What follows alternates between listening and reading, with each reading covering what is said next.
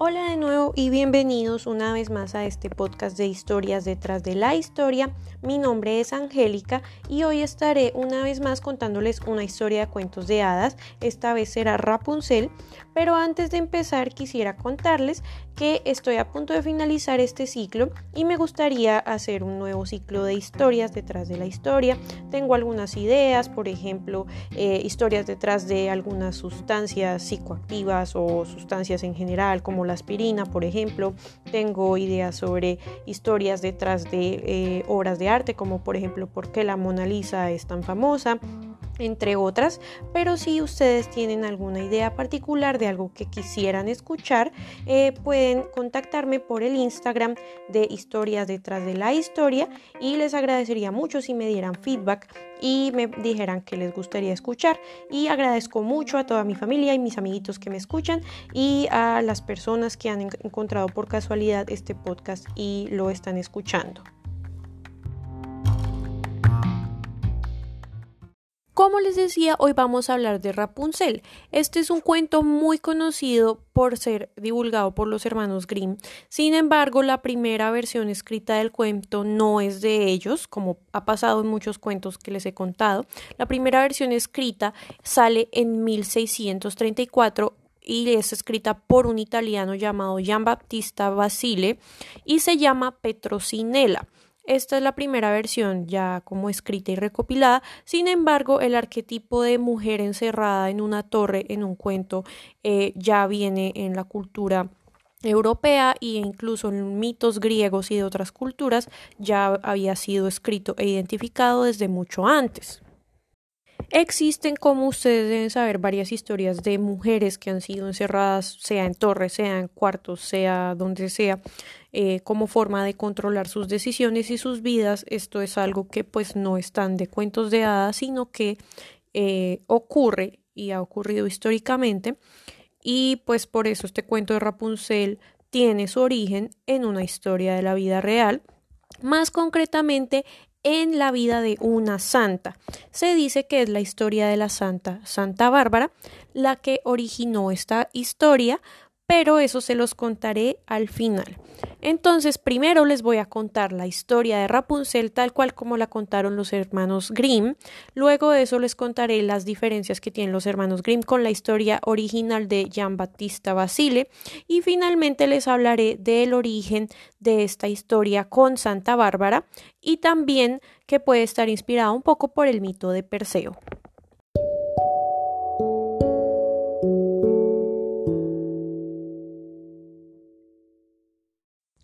Según la historia de los hermanos Grimm, había una vez una hermosa pareja, pero que se sentía muy sola y deseaban tener un hijo con todo su corazón.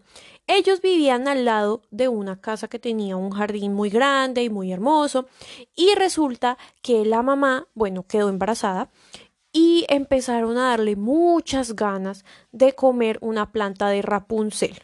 Bueno, la planta de Rapunzel no se sabe bien de dónde la sacaron los hermanos Grimm, pero parece que es una planta llamada Campanula rapunculus y pues es como una lechuga, digamos. Bueno, entonces ella ve ese Rapunzel y dice, ay, qué delicioso, me lo quiero comer. Y en el jardín de al lado, pues crecían muchos. Entonces ella decía, yo no voy a comer nada que no sea un Rapunzel. Y el esposo pues tenía mucho miedo de que ella se enfermara y de que el bebé muriera o algo, eh, y entonces se entra a ese jardín una noche, se roba unos rapunceles y le hace una deliciosa ensalada a su esposa que ella come. Pero ella no queda satisfecha y entonces él tiene que volver la siguiente noche.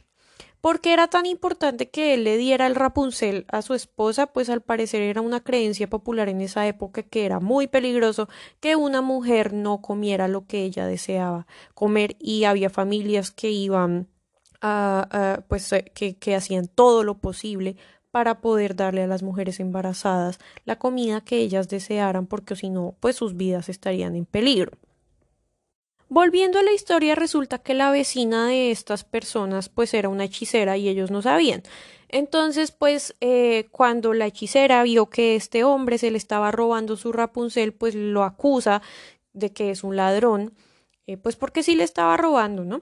Entonces, eh, pues lo acusa y él le pide perdón y ella dice, bueno, está bien, voy a ser paciente contigo porque pues tu esposa está embarazada, no se le puede negar a una embarazada un rapuncelito, entonces llévate todos los rapunceles que tú quieras, sin embargo, cuando tu bebé nazca, pues entonces me lo vas a dar a mí. Y él muy desesperado, pues porque no se le puede negar a una embarazada un rapuncelito, dice, bueno, está bien.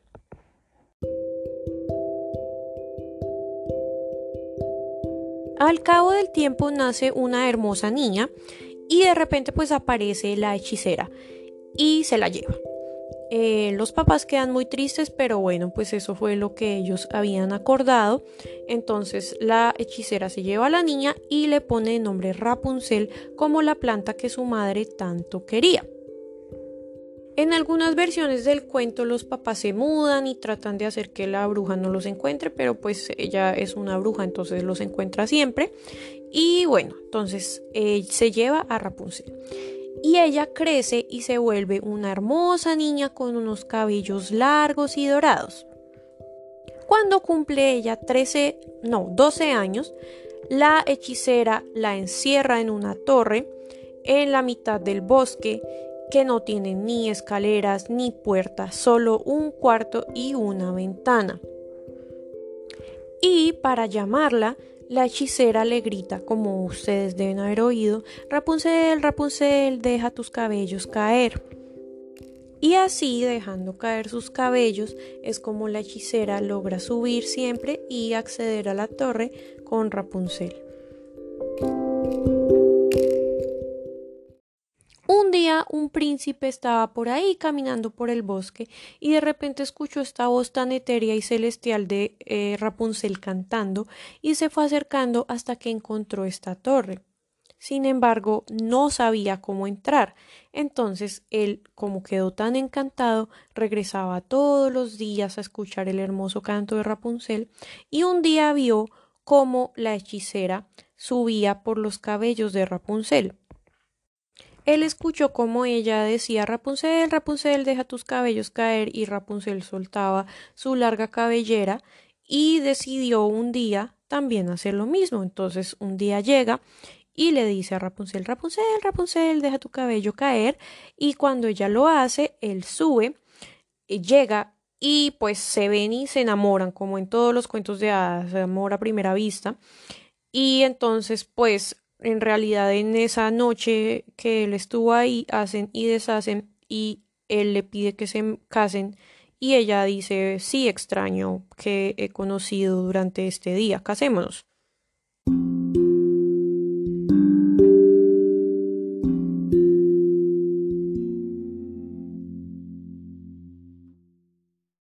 Ya comprometidos, pues entonces ellos deciden planear una forma de que Rapunzel escape. Entonces el príncipe le dice, bueno, yo voy a venir todas las noches porque la hechicera viene de día y te voy a traer un pedazo de seda y tú, Rapunzel, vas a ir tejiendo una escalera por la que vas a escapar. Entonces, pues Rapunzel empieza con su plan, sin embargo, pues ella no es como muy inteligente porque pues ha estado encerrada toda su vida en una torre.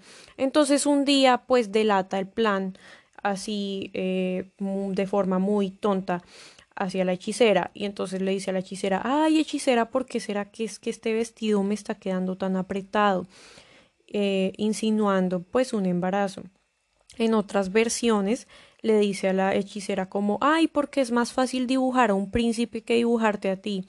Y pues la hechicera no es boba, entonces se da cuenta de lo que ha pasado y se enoja terriblemente y le corta el cabello a Rapunzel y la arroja al desierto para que se las arregle sola. Esa noche llega el príncipe a buscar a Rapunzel creyendo que ya está ahí y la llama y en lugar de eso la hechicera lanza los cabellos que le cortó a Rapunzel. Cuando el príncipe sube y no la encuentra por ningún lado se espanta y en lugar de eso encuentra a la hechicera quien le dice con mucha rabia que ya sabe lo que pasó y que jamás nunca va a ver a Rapunzel. Entonces él salta o se cae de la torre y aterriza en un arbusto espinoso que le salva la vida, pero que le rasga los ojos de modo que él queda ciego. Rapunzel se va a vivir al desierto donde tiene a sus dos hijos, que son unos gemelos, un niño y una niña, y mientras tanto el príncipe por años y años deambula por todo el país hasta que un día escucha la melodiosa voz de Rapunzel de nuevo y pues la identifica y se reencuentran. Cuando se reencuentran, ellos caen en los brazos del otro y empiezan a llorar y las lágrimas de Rapunzel le devuelven la vista al príncipe, y él la lleva a ella y a sus gemelos a su reino, donde viven felices para siempre. Una versión de la historia dice que a la hechicera se le cayó el pedazo de cabello que tenía de Rapunzel eh, de la torre y no tuvo forma de escapar y se quedó encerrada en la torre hasta que murió.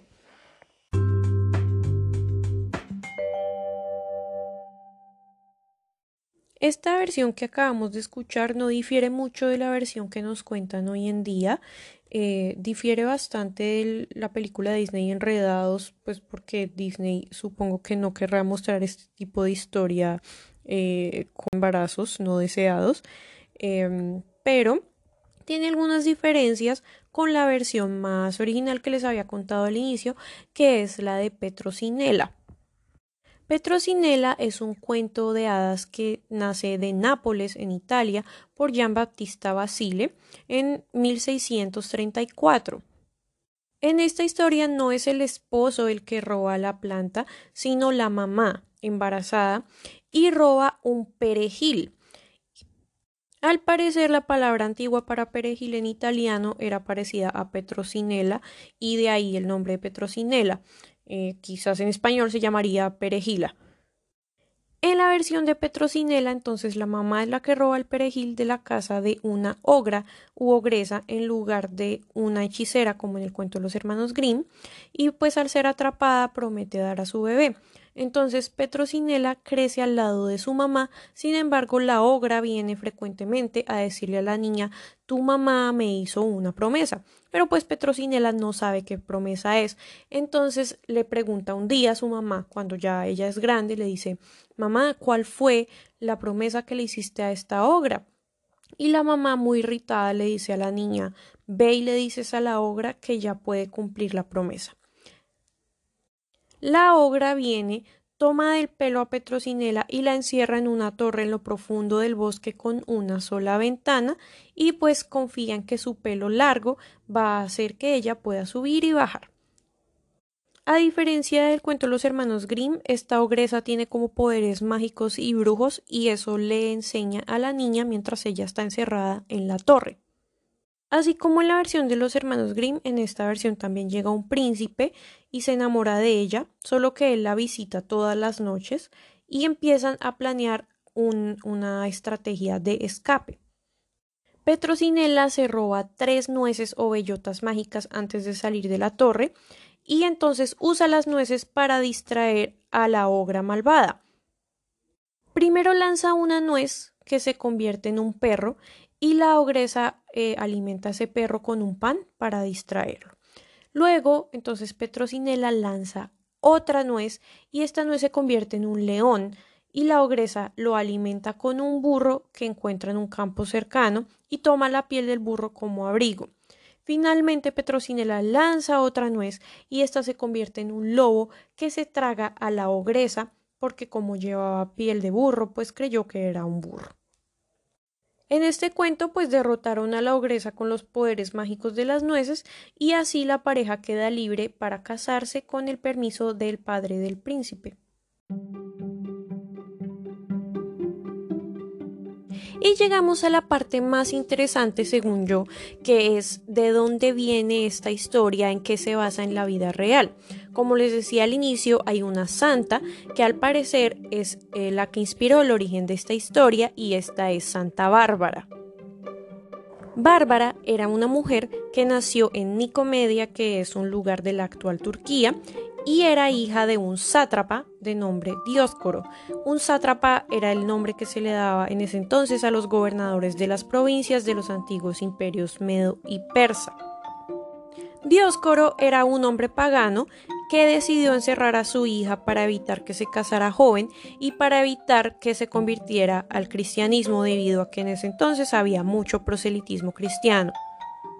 Encerrada en su torre, solo podía recibir clases de maestros escogidos por su padre que le enseñaban filosofía, poesía, entre otras cosas, y que eran paganos. Esto hizo que ella empezara a sentir mucha curiosidad por el mundo exterior y por el origen de las cosas. Además de eso, ella era muy muy bella y su fama se extendió por toda la ciudad. Y como su papá se dio cuenta que pues una vida de encierro no era muy buena para ella, la dejó salir algunos días eh, para poder tener amigos, conocer personas y así ella conoció a algunas doncellas que eran cristianas y que le enseñaron sobre el cristianismo y sobre la Trinidad y empezó a sentir mucha curiosidad por la fe cristiana. Luego ella misma mandó a llamar a un hombre llamado Orígenes de Alejandría, que era considerado un erudito de la iglesia cristiana, para que la educara en el cristianismo y para que la bautizara. Un día su papá Dioscoro mandó a hacer dos ventanas en la torre donde ella vivía, pero ella pidió hacer una extra porque quería tres ventanas que representaran la Santísima Trinidad. Cuando su papá Dioscoro vio esto, le pareció que era un deshonor a sus dioses paganos, se enojó muchísimo y además esta niña siempre le rechazaba a todos los hombres que le traían matrimonio, entonces se enojó tanto que la quiso matar en honor a sus dioses paganos. Bárbara se echó a correr y el papá empezó a perseguirla para matarla, eh, pero se abrió una grieta de repente que condujo a Bárbara hacia una peña y una cuevita donde se, eh, se pudo esconder y el papá pues no la pudo encontrar. A pesar de esto, su papá luego la encontró y la sometió a unos castigos terribles. La amarraron a un potro, que es una de estas estructuras donde se amarran pies y manos y luego se gira un torno y se jalan las extremidades en direcciones opuestas. La flagelaron, la desgarraron con rastrillos de hierro, la colocaron en lechos cortantes de cerámica, eh, mejor dicho, le hicieron de todo. Al final la mandaron a un tribunal donde el juez decidió que ella debía ser decapitada por haberse convertido a la fe cristiana. Lo más terrible era que quien debía decapitarla era su padre Dioscoro, y así se hizo. Dioscoro decapitó a su hija Bárbara, pero cuenta la leyenda que segundos después cayó un rayo y mató a Dioscoro. Y es por esta leyenda del rayo que Santa Bárbara es la patrona de las profesiones que manejan explosivos. Es patrona de mineros y artilleros y además en Colombia, esto yo no lo sabía, es patrona de la ciudad de Arauca, del departamento de Arauca, que oficialmente se llama Villa de Santa Bárbara de Arauca. Por esta historia ella se convirtió en santa y mártir de la Iglesia Católica y de la Iglesia Cristiana Ortodoxa. Como les decía al inicio, también puede ser que el mito griego de Perseo haya dado origen a esta historia. Resulta que la mamá de Perseo, llamada Danae, era la única hija del rey Acrisio, que era un rey de Argos en la antigua Grecia. Este hombre estaba muy triste y decepcionado porque no tenía herederos varones y solo tenía a una hija, Danae. Entonces se fue al oráculo de Delfos para preguntar si algún día iba a tener un heredero varón, pero el oráculo le dijo que no y que su hija sí iba a tener un hijo varón, pero que este hijo lo iba a matar a él, o sea, a Acrisio, que iba a matar a su abuelo. Para prevenir que Danae tuviera hijos, pues la encerró en una torre de bronce, tal cual como Rapunzel. Sin embargo, no contaba con Zeus, que siempre se transforma en cosas y viola a todo el mundo, y pues Zeus apareció como una lluvia dorada y dejó embarazada a Danae, y de esta unión nació Perseo, pero esa ya es otra historia.